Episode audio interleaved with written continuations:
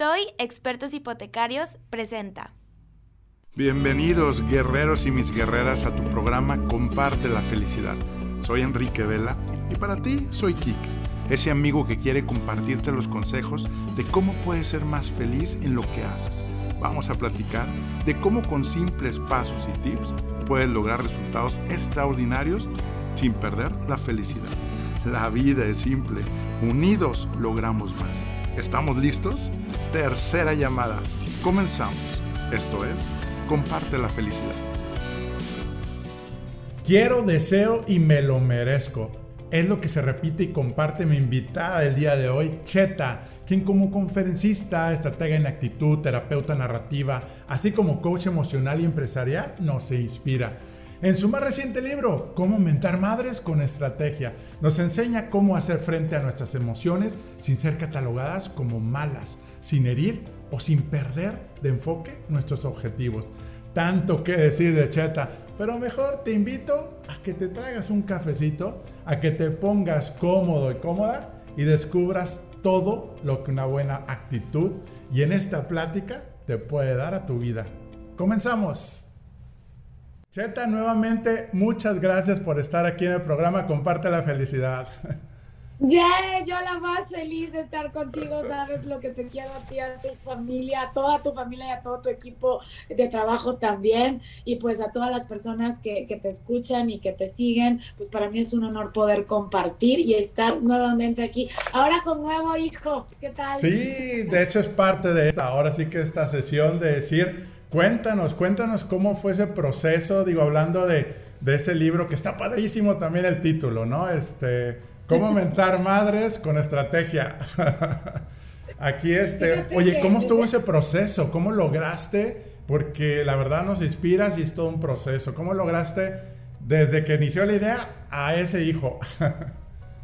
La idea surgió desde que estaba en Puebla, desde que trabajaba ya hace cinco años. Yo decía, voy a escribir un libro. Y yo decía que el primer libro tenía que ser de un tema emocional, gracias a muchas de las situaciones difíciles que me tocó vivir a mí, incluso en el tema del divorcio al final con mis hijas. Para mí era importante el poder saber cómo manejar las emociones. Y empecé a investigar, eh, la maestría me dio mucho. Y el libro primero se iba a llamar Amate porque reconocer tus emociones es una forma urgente de amarte. Claro. está en la contraportada del libro. Muy bien. Pero luego, cuando yo empiezo a dar conferencias del amate, amate es porque son las seis emociones básicas de las cuales ningún ser humano puede escapar, Enrique. Amor, miedo, alegría, tristeza, enojo y envidia. Muy Son seis emociones de las cuales nadie puede escapar y forman una palabra muy padre. Pero luego cuando llego a Monterrey comienzo a dar pláticas y sobre todo pláticas con chavos, los chavos me decían, no, Cheta, tú lo que nos estás enseñando es a mentar madres con estrategia. Y un día dije, ah, caray, creo que ese nombre sí pega. Y sí, es claro, porque no, qué padre. Podemos, no podemos evitar no podemos evitar estar enojados, no podemos evitar estar frustrados y tenemos unas ganas de sacar. El enojo se alberga en la garganta, en las manos y en los pies. Por eso queremos insultar, pegar o patear. Entonces lo que hay que hacer es darle una forma estratégica a eso que sentimos. Y siempre dije, no es lo mismo mentarle la madre a alguien a mentar madres. Sacar lo que tienes sin lastimar y sin es válido, Es válido lo que tú la idea. dices. Sí. sí, es válido. Y, créeme que de, lo de mi hija desde hace dos años estaba, mamá, el libro, mamá, el libro. Y pues siempre decía, no tengo tiempo, la típica excusa que nos ponemos todos. Realmente no me había dado el espacio. Y la pandemia me dio la oportunidad de escribir. Mi hija me encerró literal dos días eh, en un hotel para que terminara de afinar los puntos del libro y pues salió. Salió esto que se convirtió en bestseller, ahora ya tiene el sello gracias a todas las personas que lo bajaron de amazon.com. De verdad estoy muy complacida porque eso quiere decir que hay una necesidad y que estoy compartiendo una herramienta. Excelente, ¿no? Pues felicidades nuevamente y sí, de hecho en la familia de Toy también hicimos promoción ahí en el arranque este, y es un, libro muy padre y sobre todo lo puedes conseguir ahí en Amazon, en Kindle, este, y, tener acceso a esta información. Me encanta donde precisamente en el libro dices cómo poder sacar esa basura tóxica, ¿no? O sea, cómo, cómo poder eh, traducirla, ¿no? O sea, eh, me encanta una frase, me acuerdo una película de Desafiando a los Gigantes donde decía, este, tu actitud es el aroma de tu corazón.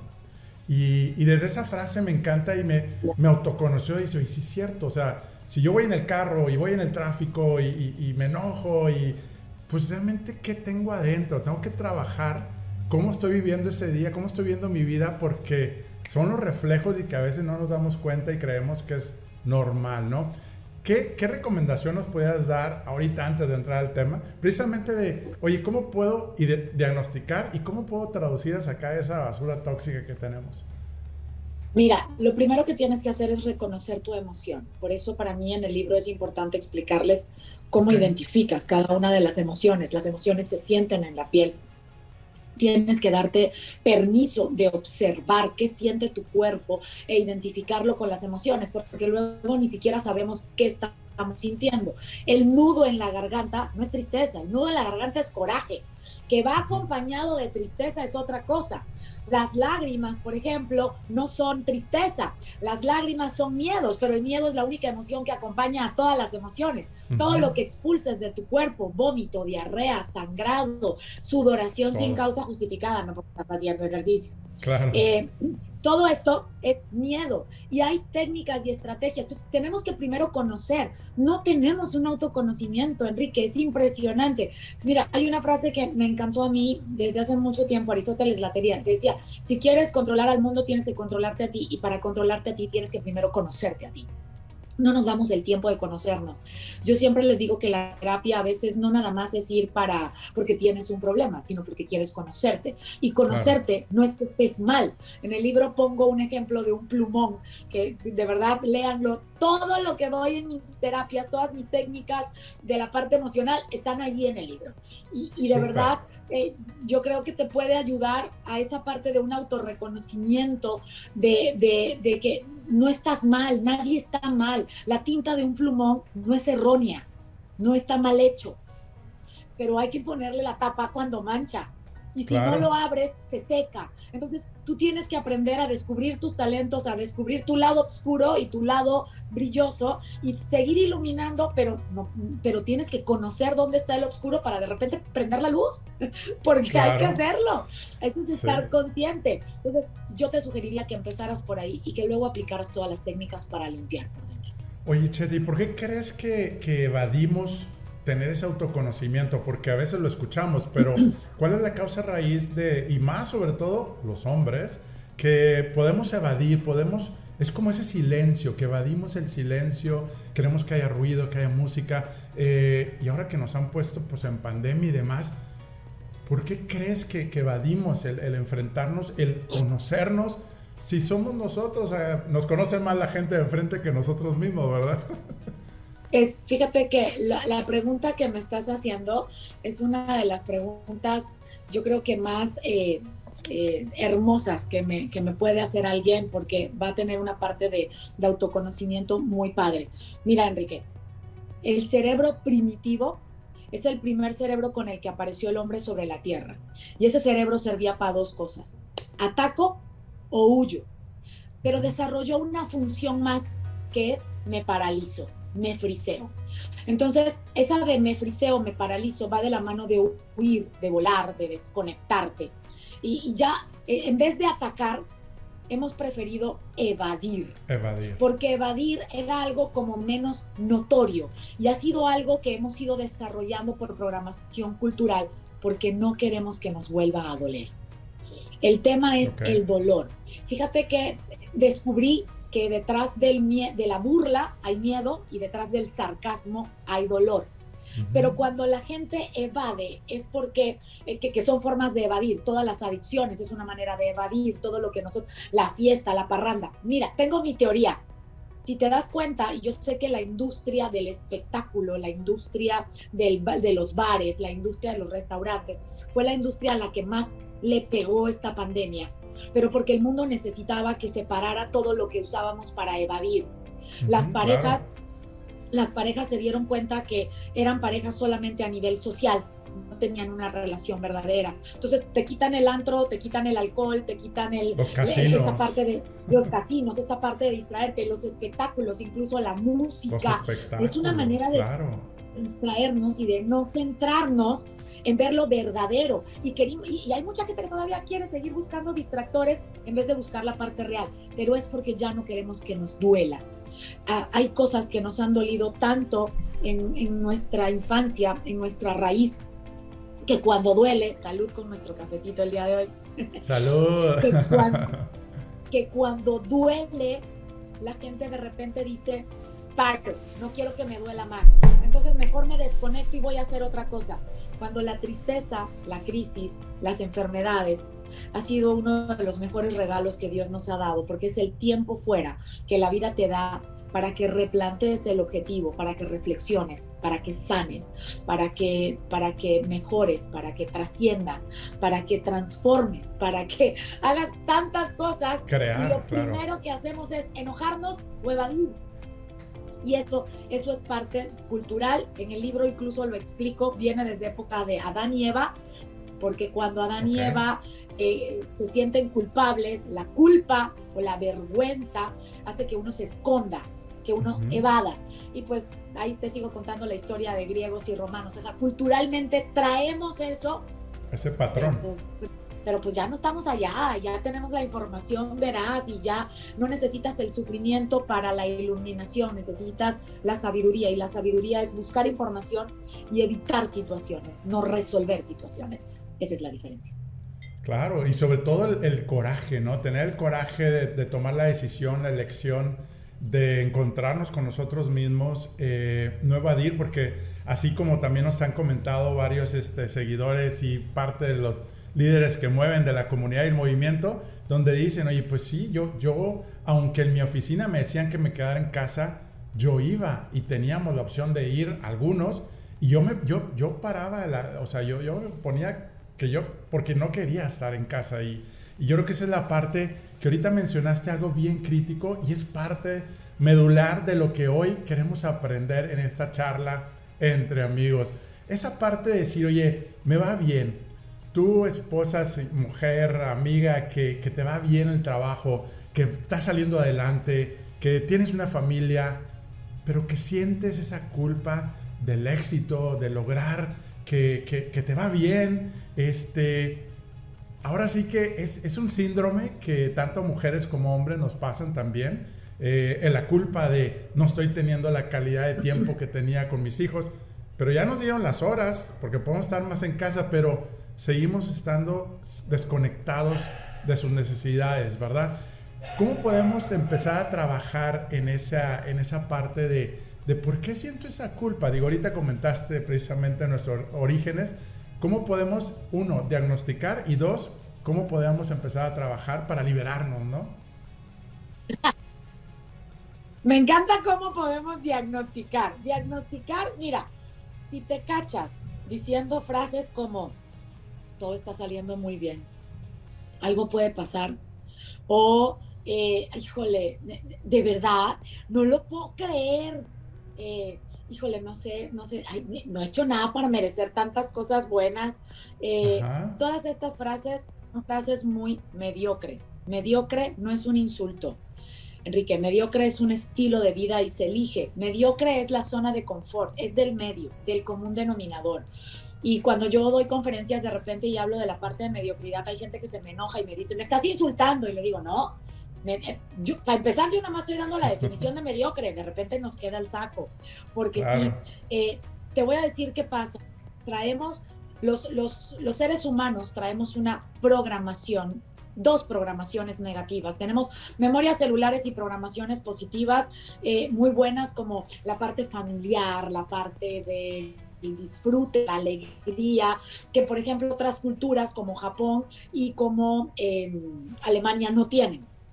Y que muchas veces utilizan a los latinos dentro de sus técnicas y terapias para poder tener esta parte de integración familiar, porque no la tienen, nosotros sí tenemos esa, pero a diferencia de que esa no tenemos la disciplina, porque realmente tenemos dos que nos impiden esa parte del logro, y es la de víctima y la de mediocridad.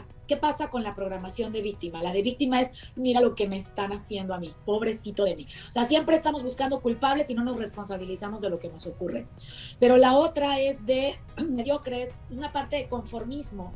Y esa programación, cada vez que tú avanzas, date cuenta que te lo cuestionas y vas para atrás. Tenemos que tenerlo muy presente y tenemos que pelearnos contra la mediocridad del ambiente. Tú tienes que romper esa cadena. Por eso mi frase, quiero desde hoy me lo merezco, sí. Esa es mi frase célebre. La seguiré diciendo. De hecho, en mi página web, antes de sacar el libro de cómo mentar madres con estrategia, saqué un ebook que si tú entras a la página es gratuito. Tiene cuatro, tiene seis hojas, o sea, es bien cortito, pero es bien conciso. Y el libro se llama Merezco.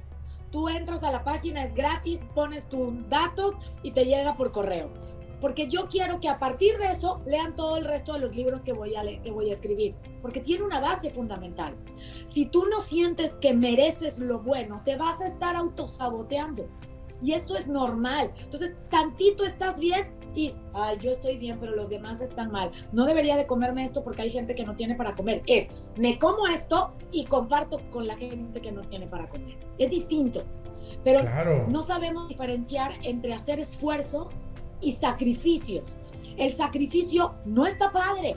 Y hay que tenerlo bien claro. El sacrificio, uno, quiero que alguien me lo reconozca. O sea, tiene que tener como ve de vuelta. o sea, ya un sacrificio tiene que tener algo que me reditúe, sino como que ¿para qué? Me, me, encanta porque alguna vez platicaba con mis amigos, tengo muchos amigos que son sacerdotes, y yo les decía, es que la gente ya hoy en día, hasta en la parte religiosa, ha tomado el sacrificio como que, ok, lo voy a hacer porque me van a indultar. No, o sea, no va por ahí, siempre estamos buscando como algo a cambio. ¿sí? El esfuerzo ni siquiera quiere el reconocimiento, lo das. Es como si yo tuviera un pan, Enrique, me lo quito y te lo doy, tú te lo comes. Yo te voy a decir, oye, yo me quité el pan de la boca y tú te lo comes, no me das nada. Pero si yo parto mi pan, te doy la mitad, no me interesa ni cómo te lo comas, ni te voy a ver. Yo ya di. Esa es una diferencia. Entonces yo le digo a esas mamás que están teniendo éxito, que están trabajando, yo soy otra, yo soy igual, y también nos pega, eso no lo puedes quitar, lo tienes que aprender a manejar. ¿sale? Porque no se puede quitar. Si tú lo quieres evadir, entra mi famosa ley de la resistencia o efecto resorte. Lo que resistes persiste. Entonces, no te resistas. Solo di, no estoy teniendo el tiempo. Sí, yo lo acepto lo y aceptar no es resignación, por favor, todos los que nos están escuchando. Aceptación no es resignación. Aceptación es reconocimiento de la realidad tal cual es, sin catalogarlo como bueno, malo, correcto o incorrecto. Esto es lo que hay. Y la pregunta es, ¿me gusta? No. Entonces, ¿cómo voy a equilibrarlo? Y a lo mejor tú dices, tú trabajas de lunes a sábado. Pues el domingo, aunque estés muy cansada, dedícale 15 minutos de calidad a tus hijos. Con 15 minutos. No me subestimen el poder de los 15 minutos.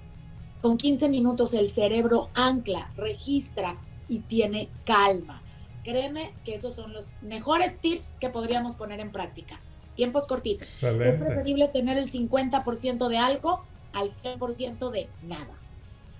Claro, claro. No, buenísimo, buenísima esa técnica. Es algo práctico, simple que desde hoy podemos implementar. Y fíjate que cheta que yo comparto y ya ves que aquí también hacemos confesiones, ¿verdad? Este, yo tenía mucho, mucho eso, esa parte de, digo, pues uno que quiere a veces ayudar y tienes mucho el espíritu de, filantrópico, pero no podía eh, aceptar que me fuera bien sabiendo si un familiar le estaba pasando mal, si, o simplemente el mundo hoy en día donde dices, oye, es que no puedo estar ahorita contento y feliz sabiendo que hay mucha gente que está sufriendo.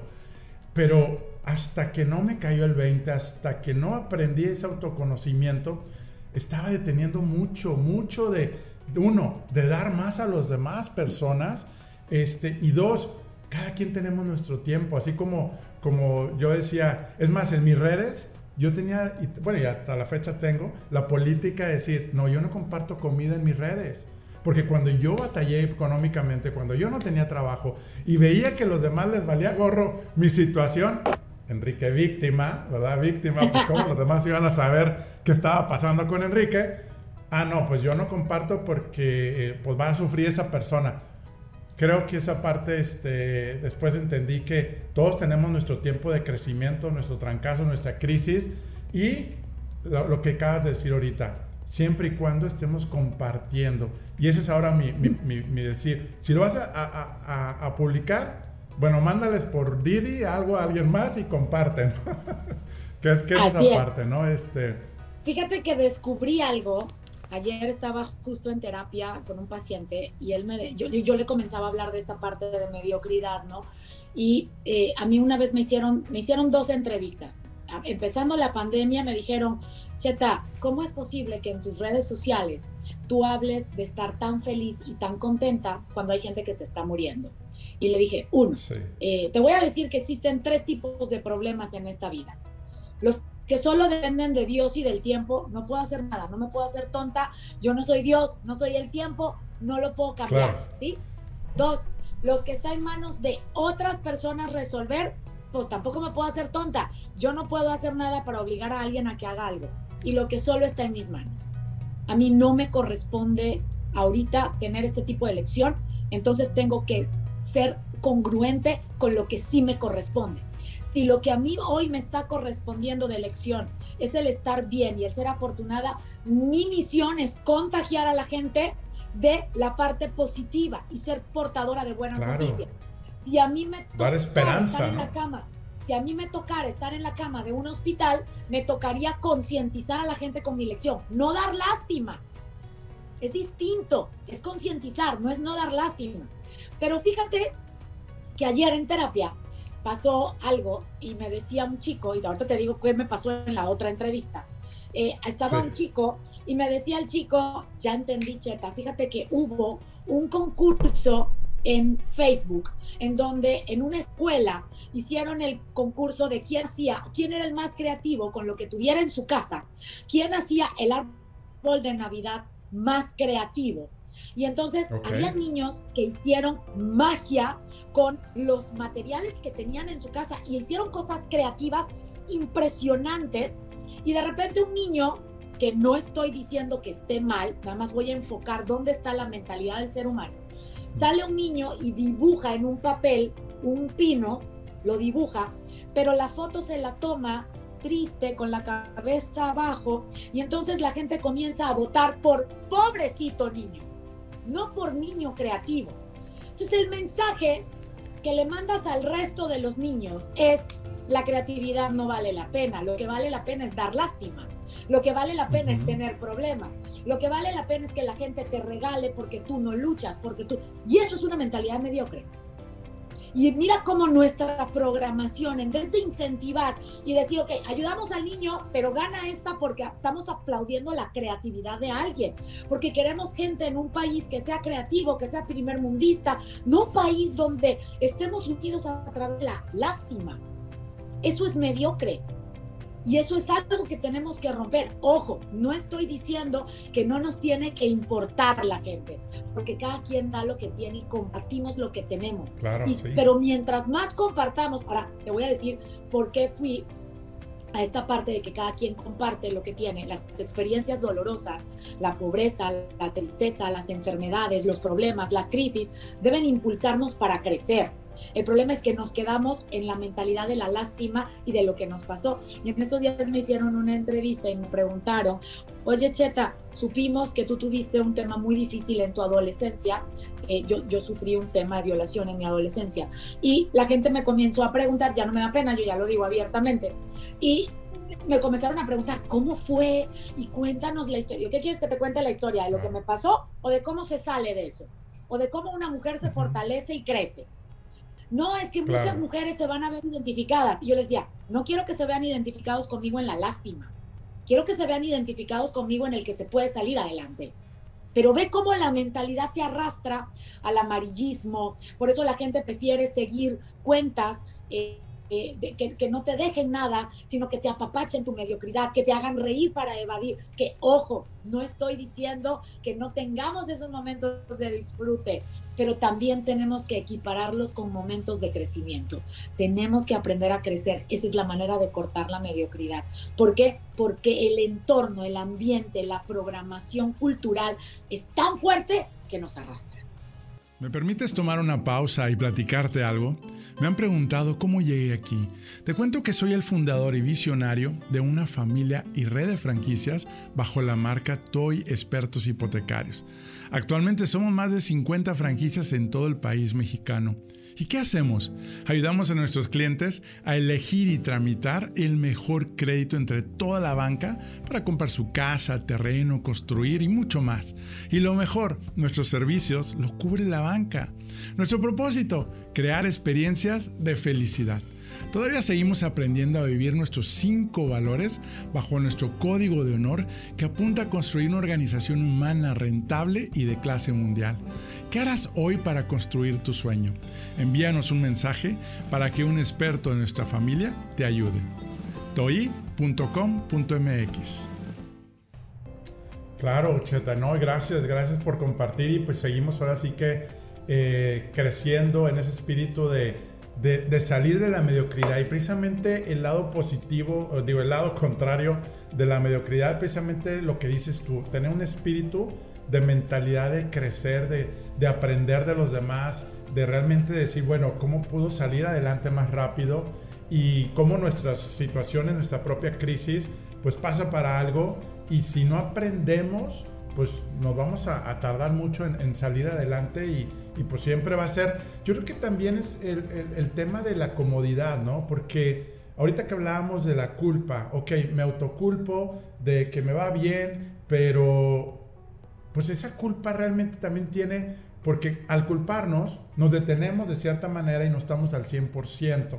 Sí, ¿por qué nos culpamos? Porque es más cómodo, sí, decir, ah, es que por mis hijos, entonces ya no voy a hacer mi máximo potencial, ¿sí? Este, o como hombres emprendedores o mujeres emprendedores, y siempre va a estar como ese límite de, ah, es que es primero la familia, pero pues al final de cuentas la familia necesita pues de, de, ti integral, ¿no? O sea, bien espiritualmente, mentalmente, que es parte de, las, de lo que nos estás comentando ahorita, este, salud, ahora sí, comer bien, ¿no? Que es parte de lo que hemos también eh, trabajado ahí en esa, en esa parte, ¿no?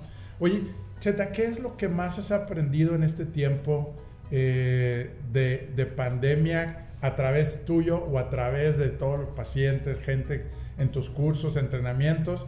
Este, ¿Qué es lo que te estás llevando? Y, yo hablo de llevando porque esto ya va a acabar pronto. es la esperanza, ¿no? De, ¿qué, qué, te llevas este, de este proceso y cómo podemos seguir aprendiendo hoy cada uno de los que nos estás escuchando ahorita?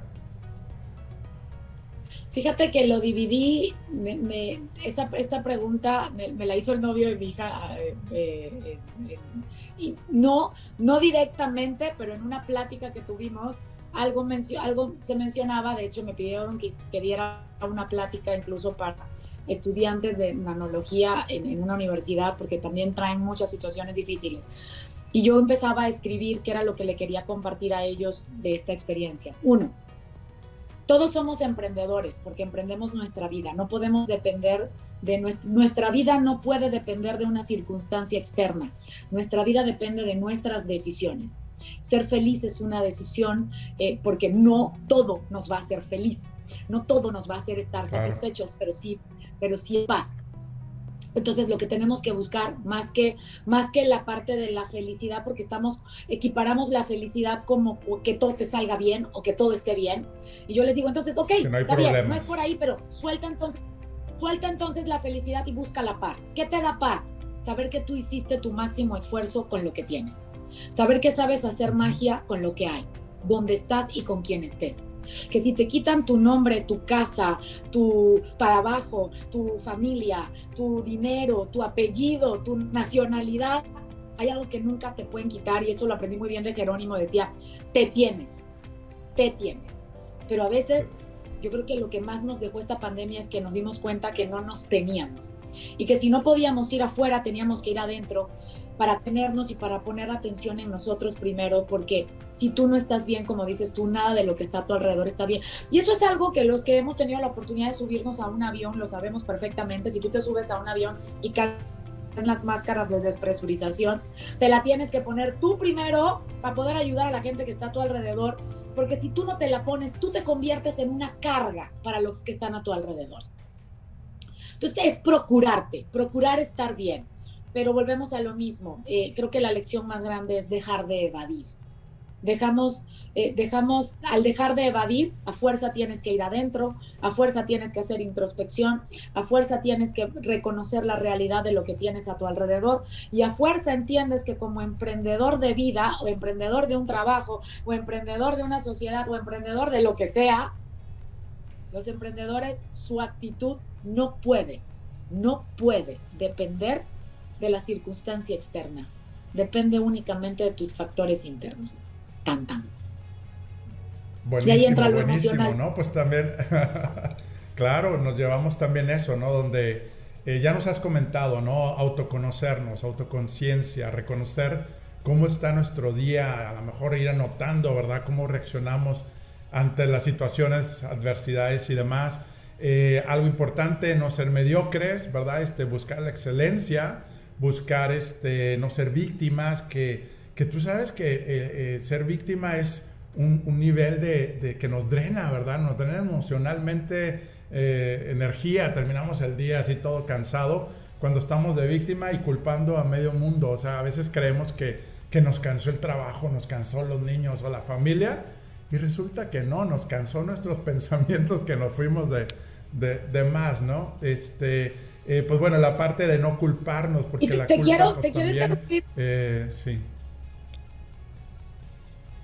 Te voy a interrumpir dos segundos porque luego la gente no sabe lo que es ser víctima. Víctima no es estar solamente quejándose o estar triste. Víctima también es el egocentrismo y el estar enojado y el estar peleado. Son dos, son los como los dos extremos de la víctima. Creemos que la víctima nada más el que es el que está sufriendo y el pobrecito y culpando. El que está, el que está enojado todo el tiempo. Sí. El que está enojado todo el tiempo, el que es soberbio, a mí no me importa, también es víctima, ¿eh? Ojo, porque esa postura muy poca gente la conoce. Muy bueno, muy buena definición y muy buena aclaración. Es igual como decías ahorita lo de la culpa, ¿no? Donde decíamos, bueno, ¿por qué la gente le encanta culpar a medio mundo? Pues como tú decías, porque pues no somos, ahora sí, nos libera nuestro peso de que ya no somos responsables de hacer lo que debemos de hacer y sabemos que debemos de hacer. Y yo creo que esa es la parte de, de por qué culpamos y por qué nos gusta. Porque es padre, porque te libera el, el, el, peso de que, ay, familia, pues ya no va a haber este, más ingresos, recorten gastos, porque está la crisis, ¿no? Entonces te pones en modo, digo, no tan claro se lo vas a decir, pero inconscientemente puedes decir, no, es que no hay oportunidades, no hay negocios, no hay. Y yo creo que esa es la parte que no ser esos, esos dos víctimas, ¿verdad? De los dos polares ahí que, es, que es importante. Y disfrutar. Porque a veces, Cheta, no queremos aceptar que merecemos? ¿De dónde viene la raíz? Porque evadimos, ¿sí? Oye, no merezco el éxito, no merezco... O sea, ¿cuál es la causa raíz psicológica de poder decir, oye, es que yo me merezco? O simplemente es reafirmar y decir, bueno, desde nos merecemos porque somos hijos de Dios y Él nos ama y nos hace creativos y creadores, co-creadores, ¿verdad? Del universo. Pero, pero ¿qué, ¿qué, nos puedes compartir ahí en esa parte de decir, ok, ya, voy a, ya no voy a culpar la autoculpa, pero ahora cómo voy a aceptar? ¿Cómo puedo pasar ese proceso de aceptar, de merecer?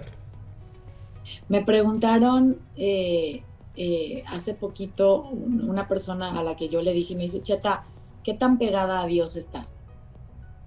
Y le dije, estoy aprendiendo, porque descubrí que a veces creemos en Dios, pero no confiamos en Dios.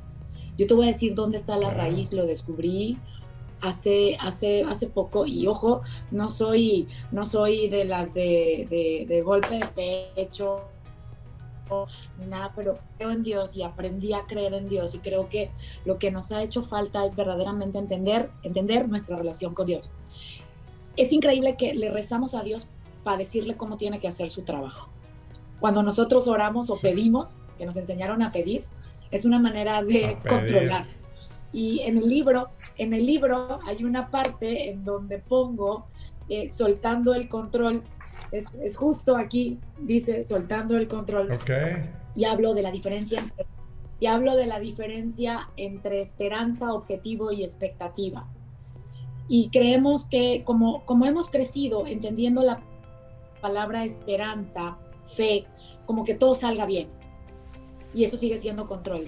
Entonces cuando las cosas no salen bien, yo ya me enojo y entonces yo ya me voy grabando en mi cerebro que no merezco, porque pasa una vez, lo voy anclando, lo voy anclando, cuando no nos damos cuenta que ya merecimos desde el momento en que respiramos. Desde el momento en que tú respiras, tienes vida, tienes oportunidad. Y yo creo que se nos olvidó agradecer. La raíz está porque se nos olvidó agradecer se nos olvidó agradecer y nos encerraron para ver qué tanto decíamos mientras estábamos encerrados. Y yo veo a la gente quejándose. Sabes que me duele mucho cuando veo en un chat que dice, ya por fin se está acabando el 2020. Y yo digo, gracias Dios por el 2020. Porque me devolvió mi relación con mis hijas, porque me hizo estar más cerca de mi familia, porque me hizo llegar a mí con un tema que nadie volteaba a ver la parte emocional y ahora se ve algo que yo me desesperaba para decirle, he sido una mujer muy afortunada, creo que Dios puso una misión en mí. Hay otras cosas que no tengo y que me duelen y que quisiera tener y que también reniego y por eso digo, ok, vuelvo a vaciar para volver a tener esta relación con Dios. Yo creo que no merecemos porque se nos olvidó agradecer, porque se nos olvidó esa parte de, de valorar solo el hecho de estar, como sea, estás nos quejamos por otras cosas, pero mientras estés, tienes la oportunidad de hacerlo mejor o distinto o peor, está en manos de cada quien, pero sigue siendo un aprendizaje. Por eso hay que marcarnos objetivos, no para que sean una expectativa y sea un control que se tengan que cumplir, sino para mantenernos en movimiento. Y cuando agradeces, la vida te lo regresa multiplicado y te manda más y más. Y cuando menosprecias, tienden las cosas a desaparecer. También lo tengo comprobado. Entonces yo te diría a todos los que nos están escuchando, ¿quieres merecer más? Cierra los ojos y di gracias. Porque si no puedes administrar lo que tienes, ¿cómo te va a mandar la vida para que administres más si estás demostrando que no puedes? Tú no puedes lograr aquello que criticas.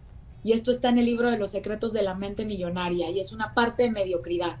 Entonces, si me preguntas, ¿dónde está la raíz? La raíz viene desde que menospreciamos el regalo divino que es el estar vivo. Claro, claro, gracias.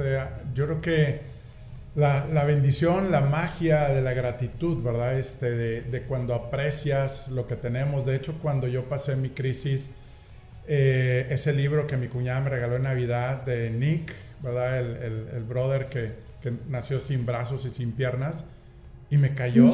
Digo, obviamente es, es, es, muy enfocado a agradecer. Y él dijo, cuando él estuvo a punto de suicidarse, dijo, lo, lo que empecé a agradecer es lo que tenía. Imagínate, tú dices, pues ¿qué será? Y dijo, tenía unos ojos, sí, unos ojos que podía cautivar, que podía inspirar, que podía comunicar y hay cuenta que pues toda esa parte se, se, enfocó a lo que sí tenía, obviamente inteligencia, estrategia, o sea, un gran financiero, de hecho, este empresario y tiene muchos negocios. A mí me cayó el 20 y dije, déjate de tonteras y ponte a agradecer todo lo que Dios te dio, o sea, brazos, piernas. Y a veces suena tan básico, pero mira, los grandes equipos deportivos, a los grandes atletas los tienen que regresar a los basics, como dicen los básicos, para poder crecer, porque si no te das para atrás tantito, no puedes ir para adelante. Y, pues sí, gracias por, por, recordarnos que hay que agradecer a Dios, que merecemos que otros van a tener su tiempo, compartir, ¿verdad? Que es parte de lo que también promueves mucho, ¿verdad? Compartir nuestro tiempo, que es lo más preciado, eh, nuestros bienes, compartir nuestro conocimiento, que es parte de lo que tú hoy compartes esta felicidad en este programa y te, te agradezco nuevamente. Y pues yo creo que no nos queda más que poner en práctica pues estos principios y pues ahora sí que si no se pone en acción, no hay transformación, ¿verdad? Este, yo creo que esa es la parte donde aquí está tu libro, aquí están también este, eh, la herramienta. Y del libro, pues también les recomiendo mucho que se acerquen, ¿verdad? Este, a sus programas, entrenamientos, eh, terapias. ¿Estás dando terapias en línea ahorita también? Sí, sí, estoy dando terapias en línea. De hecho, voy a sacar un curso eh, próximamente va a salir el día de mi cumpleaños, va a salir el, el, curso en línea de cómo aumentar nuestra estrategia, que es, porque yo sé que es difícil, Enrique, luego hay personas que les pena, no están acostumbrados, no importa, busca, ya hoy en día hay por todos lados, está, está mi podcast, que es toda una terapia, motívate y actúa con Cheta, porque tienes razón, la fe sin acción no es fe, o sea, si no te mueves no logras nada. Entonces, sí son, sí, sí hay mucho que compartir y sí, sí estoy dando sesiones, sigo haciendo los en vivos los lunes en mis redes sociales. Eh, gracias a Dios ah, tengo cada vez más adolescentes siguiéndome. Ahora ya también tengo canal de TikTok eh, porque hay muchos chavos que están interesados en saber cómo manejar la emoción que sienten. Entonces, que no te dé pena, busca apoyo conmigo, con quien sea o solo. Hay muchas cosas que puedes encontrar para trabajar. Claro, sí es importante tomar este, acción y como dices, pues simplemente damos la oportunidad de decir, ah, es que yo probé, pues vamos a volver a probar. Siempre tenemos nuestro momento y yo creo que es el momento ahorita de poder acercarnos.